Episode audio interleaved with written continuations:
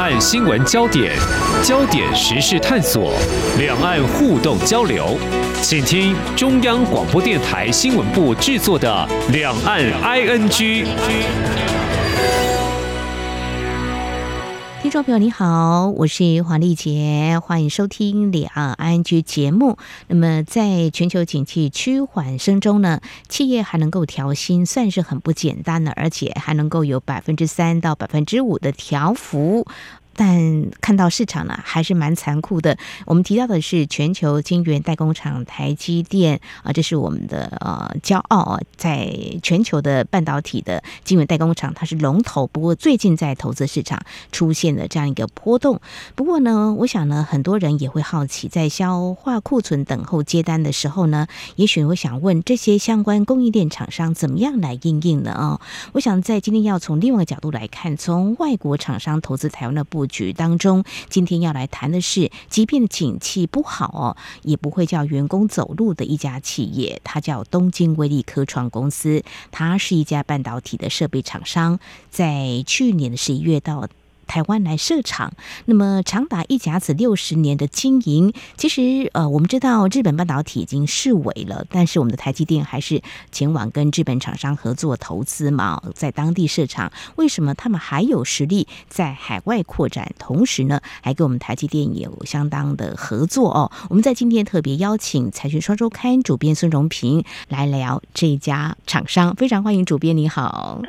主持人好，各位听众朋友，大家好。嗯，刚刚提到这家东京威力科创公司哦，它现在已经是全球第三大半导体的设备厂了哦，它已经经营六十年了哈，我觉得蛮不容易的哈。当时是怎么样跨出它的第一步呢？在日本。嗯，就是在六十年前，就是一九六三年的时候，其实他们是由两位原来他们是在日本商社工作的两个同事，然后他们呢就出来呃创业，然后那时候其实他们有拿到 TBS，就是那个 TBS 电视台的资金，他们就创业，但是他们那时候其实因为因为是商社嘛，所以他们还是做一些买卖，呃，但是可能就是跟 IC 设备相关的从外国进口，可是其实他们在那个时候其实就已经。觉得说制造是非常重要的，虽然他们那个时候还没有制造，只是买卖，但是他们其实就有一个念头，就是我们制造很重要。而且他们其实，在买卖的时候，他们会提供售后服务，他不是东西卖了就算，他会提供售后服务。那你在售后服务的时候，你就一定要知道这些技术，所以他们对技术的研发、他们的了解，至少是他们先了解，然后了解久了以后呢，他们就觉得说，呃，他们在跟客户沟通，比如说我卖给你，我要跟你沟通说，啊，你用的时候怎么样？他们在跟制造商也要沟通，就是说你的产品怎么样？所以在这个沟通的过程中，他们自己也越来越有这个能力，后来就转型成为这个制造商。那呃，虽然说这个过去三十年。呃，日本半导体业因为被美国打压嘛，哈，所以他们其实很强。但是东京威力科创这家公司呢，它就是因为是跟人家做买卖，而且就是他后来的客户也包括了就是国际的大厂。所以虽然日本它不是只有跟日本做生意嘛，它也跟国际全部的企业做生意。所以就是虽然日本的势力呃衰减了，但是他们还是跟着国际的厂商就是越来越好，然后呃就是受到客户的信任，所以他们就现在做到日本第一大，然后。全世界第三大的半导体制造设备的厂商，你真的很不容易。刚提到一个技术很重要，大家买这个产品哈，就是会强调它的售后服务好嘛。如果有问题的话，你会觉得找不到人马上呢帮你处理，你就会很焦虑，就觉得怎么有办法等下去哦？这个就触发了他们两位成立这家厂商。哎，觉得或许我们就可以从这个跟呃其他的业者呢切出不同的一个竞争策略嘛，哈。对，哦，真的很不简单。就，就是我们有时候会觉得说，我 卖给你，然后你用坏了，你才会买下一个嘛。对。但他们会觉得说，呃，没有，这个设备都非常贵，都、就是几十亿甚至上百亿的，你你要非常贵，你当然用的很久。那我就会协助你，让你可以用的很久。其实，在这个过程当中，你就是建立了。那种跟客户的信任，然后呢，他就会觉得说，哎，你你还蛮可靠的，因为这个要不断的进步嘛。那我想要用新的东西的时候，我也会跟你来讨论说，哎，那我们怎么可以更好，跟客户密切的合作，不是说卖了你就只是我在等你坏这样子，他们是越来一起跟你成长。嗯，所以这个观念还蛮重要的。对对，很不一样，所以才会有这个市场嘛，哈。所以刚刚提到，呃，日本的半导体视为其实有受到美国的打压嘛，哦，所以他们后来转向就是以技术本位强化这个部分来拓展市场，有提到这个可靠的伙伴哦。所以他跟台湾的连接大概从什么时候开始啊？哦，其实他大概十年前就也在台湾有设总部，这样。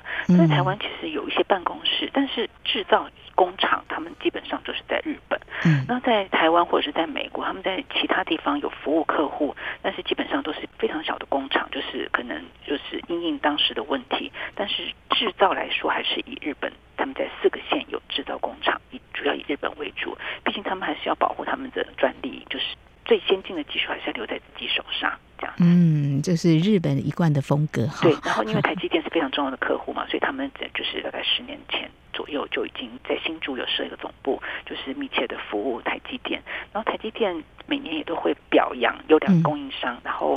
呃，这个东京威力科创经常就是。被表扬的这样啊、哦，非常好，呃，彼此积极的协助台积电是是是是，很重要啦。我觉得在整个供应链的部分，这个设备是还蛮重要的哈、嗯，所以大家要取得一个信任啊。嗯，从十年前开始，在台湾就有一个据点哦，一个总部哦。那他跟台厂的合作，除了台积电之外，有没有其他呢？或再怎么样扩展他们的呃供应链更广更大呢？呃、对，因为我想说，台积电还是最大的客户啦，哦，对，那那当然，其他的，因为他们在呃半导体制造所有的过程里面，呃，几乎啦，应该说前段，尤其是前段工程，他们当然有他们的强项，但是就是说很多地方他们都有参与，就是就是他们的产品线非常的广泛，这个比较罕见，因为譬如说我们大家很多都听过艾斯摩尔啊，什么美国英才啊什么的，但是像艾斯摩尔最有名的应该就是它的那个。EUV 的光刻机，所以他们的产品，他们非常非常专门啊，然后市占率可能也是百分之百，但是他们就是产品没有那么多。那但是东京威力科创呢，他们就是，譬如说，我们知道半导体的那个工序非常的，甚至有数百道，非常的可能就是不断的循环，要什么成膜，要涂布，要蚀刻清洗，就是有非常多的工序，而且是不断的循环。那但是东京威力科创呢，它是全球唯一有四项。连续工程就是成膜、涂布跟显影，还有石刻，还有清洗，就是四道连续工程都有的。呃，制造设备上，嗯，它的好处就是说，每一道工程其实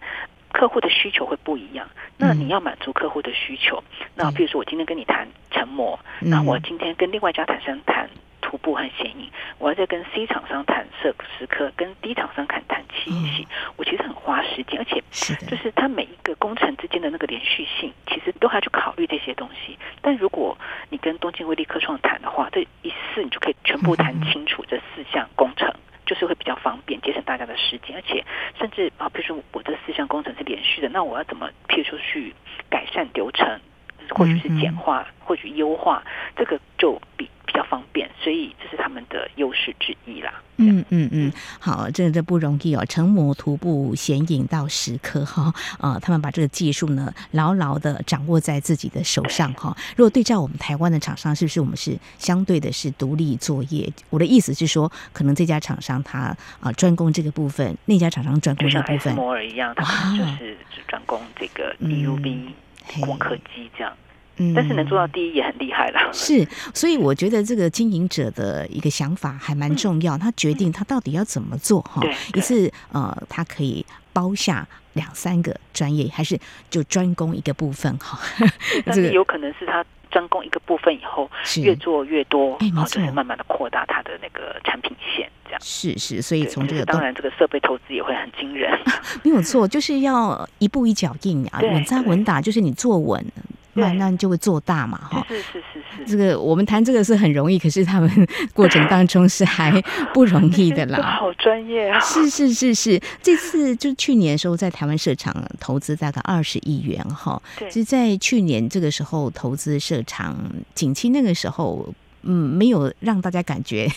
还。不 OK 啦。或许他们也已经布局呃想了很久了哈，那就在去年投资台湾。嗯，当然我们是欢迎。虽然现在今年的这个景气看起来可能大家要稍微有点耐心哦，但是这个半导体的发展，我想呢还是指日可待的。那谈到这里，我刚刚跟主编有聊到，就是说，诶，这个日本厂商的经营的理念，以这家来看的话，哇，他们的技术就是掌握的啊，非常的扎实了哈。那就要谈这个理念上，比如说怎么样来把他的优秀的技术员工留在自己企业里头，不让国外给挖走。我觉得在这两年的半导体。各个国家都在抢这个人才的时候，我觉得来谈这个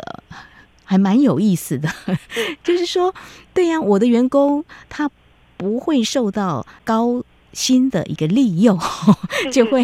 哦，那我就要去效忠另外一家企业。哎，来谈这家，我觉得我比较好奇，也想让听众朋友一起来了解他们为什么会把员工留得下来，留得住他们的员工。这件事情呢，因为我们有去东京专访他们的社长，他一直是强调说，我们是受到客户的信赖，当然是我们自己有技术的基础，然后我们也有时机，然后我们受到客户绝对的信赖，然后员工有挑战的精神，他一直强调我们被客户所信赖。那这个信赖关系要怎么建立呢？有一个很重要的一点就是说，他是说他们的公司的留任率。其实离职率是一趴了，他留任率是九十六趴，就是他们的人几乎都可以留下来。好，然后而且他就说基本上不裁员。我觉得我没有把没有把话讲死，但他就是说，因为很多我们知道现在经常听到日美国哪家公司又裁员几百人、几千人这样子。那其实当然哦，我们也可以理解，就是你企业在不景气的时候，你可能需要减少一些支出，你就裁员。嗯，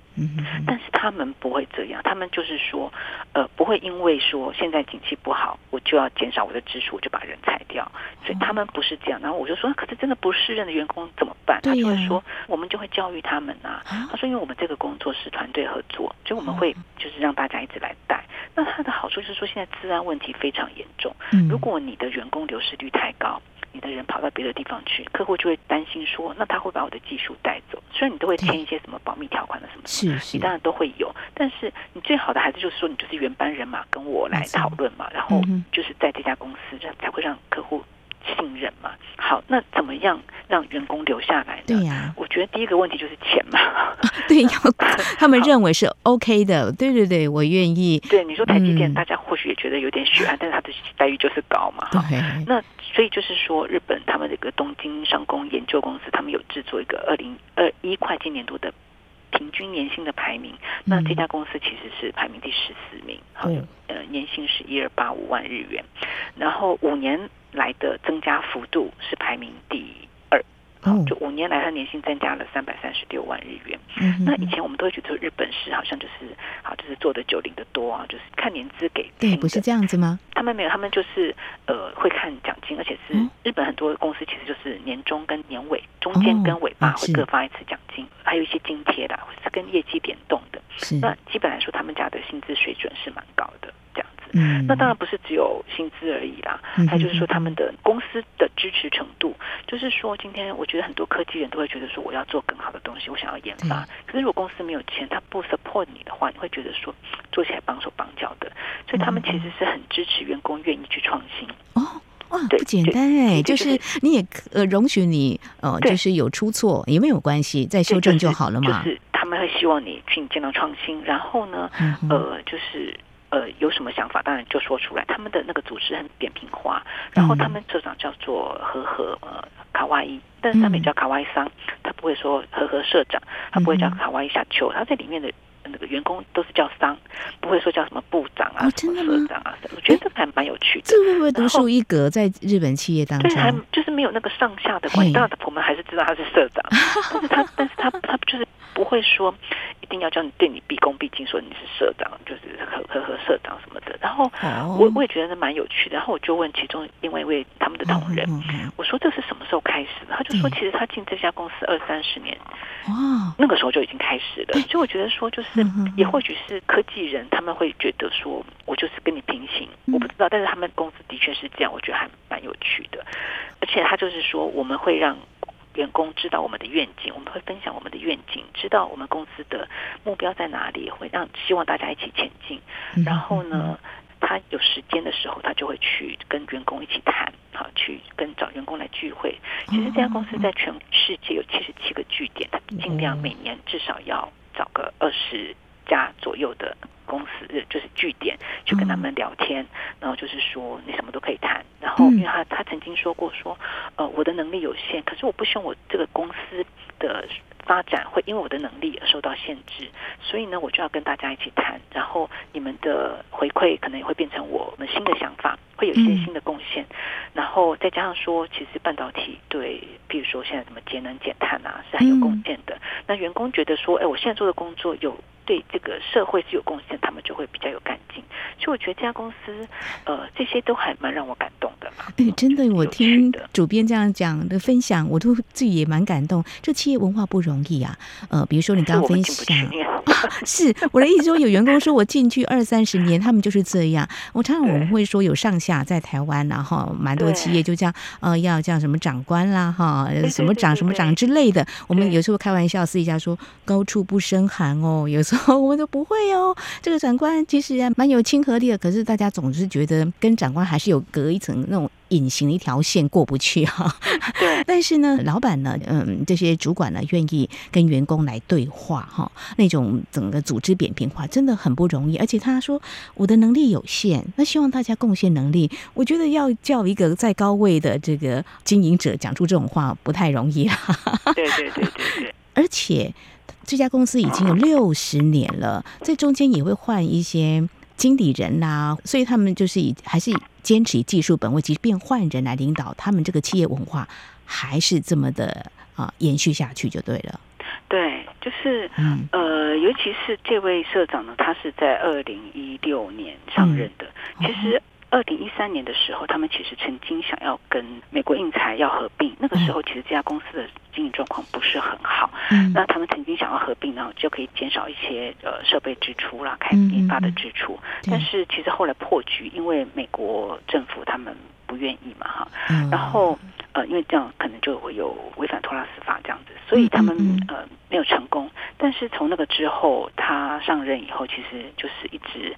呃，让它的业绩是往上走的。那当然也因为半导体需求不断的增加嘛。嗯，对。但是我们也问到说，就是最近其实这个半导体好像不是很好嘛，需求好像就是大家库存很多，还有一些其他的因素。嗯、但是呃，他有提到说，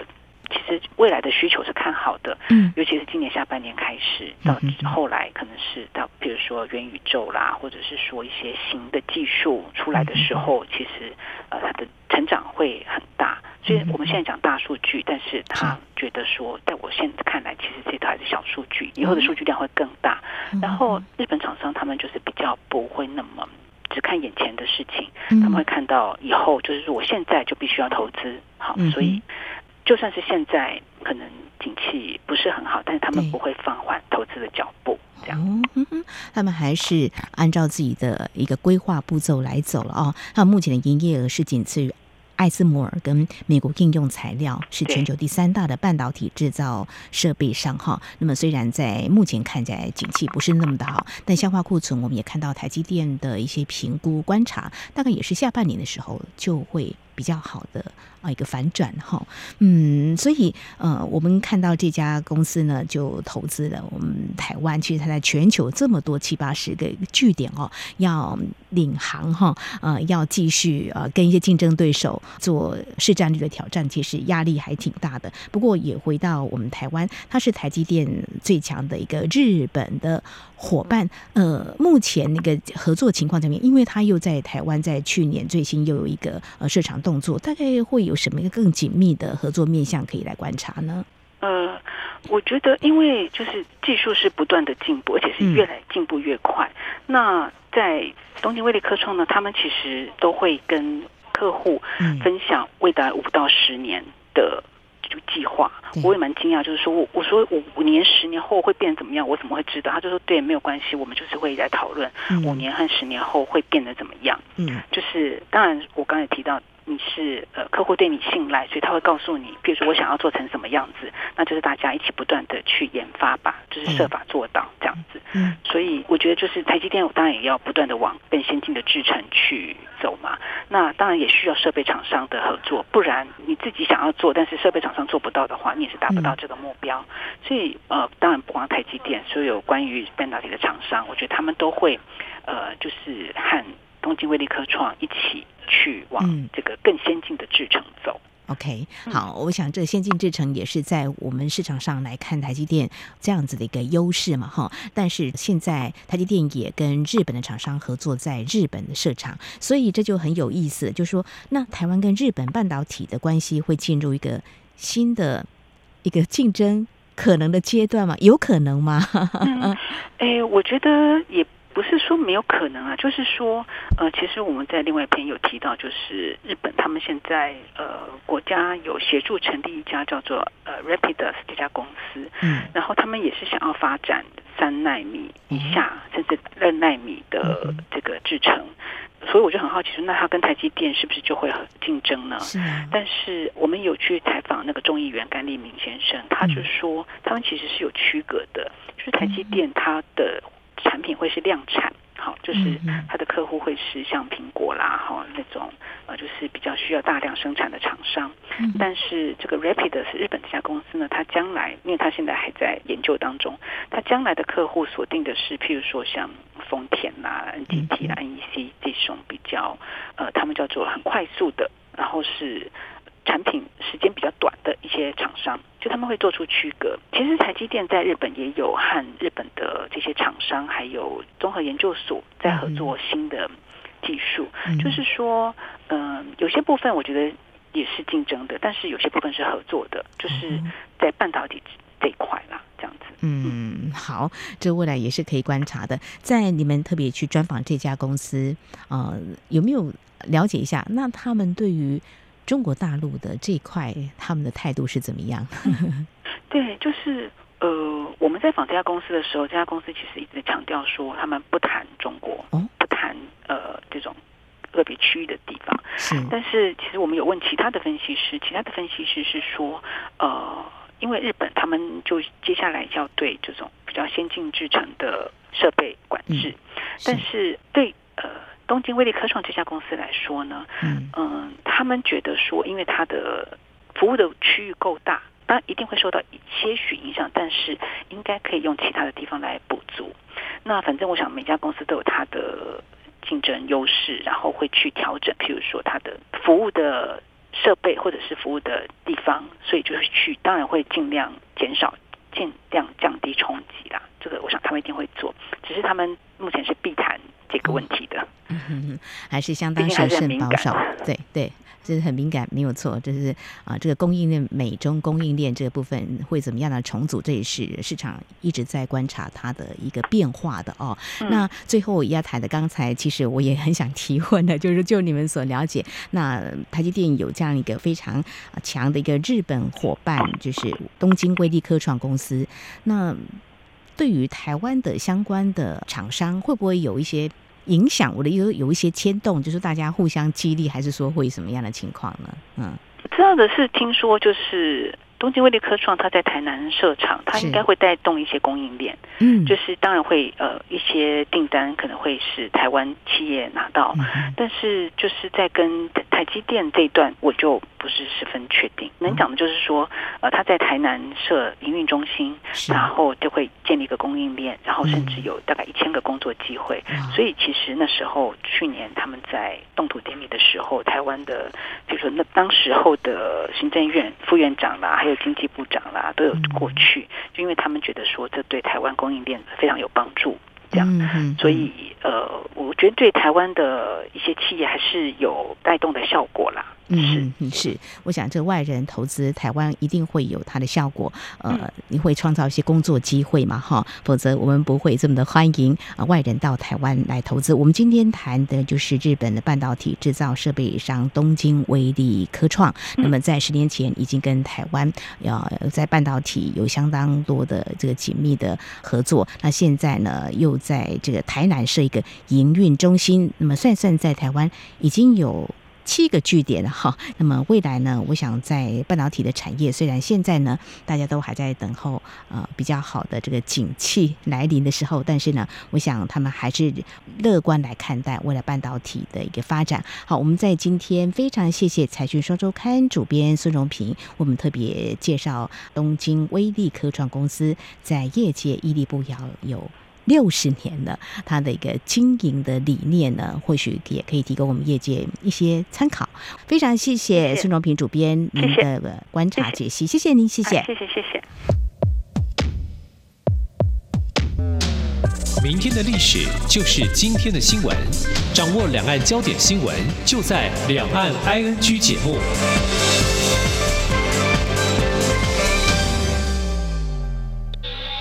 这里是中央广播电台台湾之音。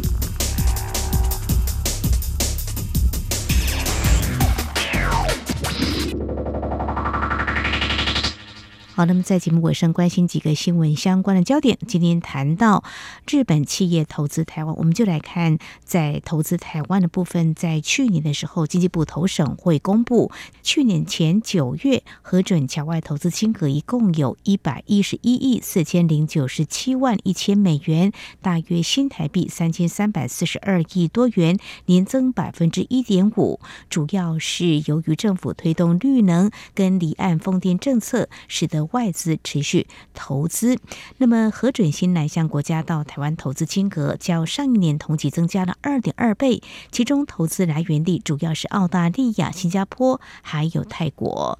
另外，在今年一到三月呢，经济部投审会核准侨外投资件数五百三十七件，较上一年同期减少了百分之四点四五。在核准金额部分，投资增加金额二十六点二五亿美元，年减百分之七点八五。核准新设公司件数三百零五件，新设公司投资金额六千两百零六万美元。至于核准新南向国家到台湾投资件数一百二十八件。年增百分之八点四七，投资的增加金额三点五一亿美元，年增百分之三十八。其中投资来源地主要新加坡、马来西亚。还有泰国，至于陆资来台投资部分呢，核准陆资来台投资件数有八件，年减百分之三十八点四六，投资增加金额一千一百四十万美元，年增百分之七十四点七七，主要是因为核准香港商永道无线射频标签香港有限公司以新台币二点七五亿元增加台湾分公司营运资金。而另一个好消息是，美国半导体产业协会统计，三月全球半导体销售额止跌回升，达到了三百九十八亿美元，月增百分之零点三。这是从二零二二年六月来近一年首度出现成长，令未来几个月复苏趋于乐观。根据美国半导体产业协会统计，欧洲三月半导体销售额月增百分之二点七，是三月表现最佳的区域。亚太还有中国半导体。销售额分别月增百分之二点六，还有百分之一点二。日本三月半导体销售额月减百分之一点一，美国月减百分之三点五。另外，谈到台湾还有日本的关系互动，台湾日本关系协会今天表示，在五月初呢，会有四个日本访问团陆续到台湾，包括了自民党熊本国会议员访问团，以及自民党青年局访问团，还有前参议院议长山东昭子参议员访问团。此外，还有奥野信亮众议员访问团。其中，自民党熊本国会议员访问团今天开始到五号访台，成员包括熊本县选区的众议员坂本哲志等四位国会议员，还有熊本县议会的议长、议员，还有副知事，一共有十一个人。在觐见赖副总统之后呢，拜会立法院外交部、经济部，还有东亚经济协会。另一方面呢，蔡英文总统今天接见了美京中华会馆回国参访团，他表示，台美二十一世纪贸易倡议已经完成第二轮谈判，目标在今年内会完成这项贸易倡议协商，而台湾和美国也会透过经济繁荣伙伴对话，持续深化经贸合作，期盼侨胞提供最大支持，让台美关系可以更上一层楼。好，那么以上呢就是今天两岸剧节目，非常感谢听众朋友您的收听，黄丽杰祝福您，我们下次同时间空中再会。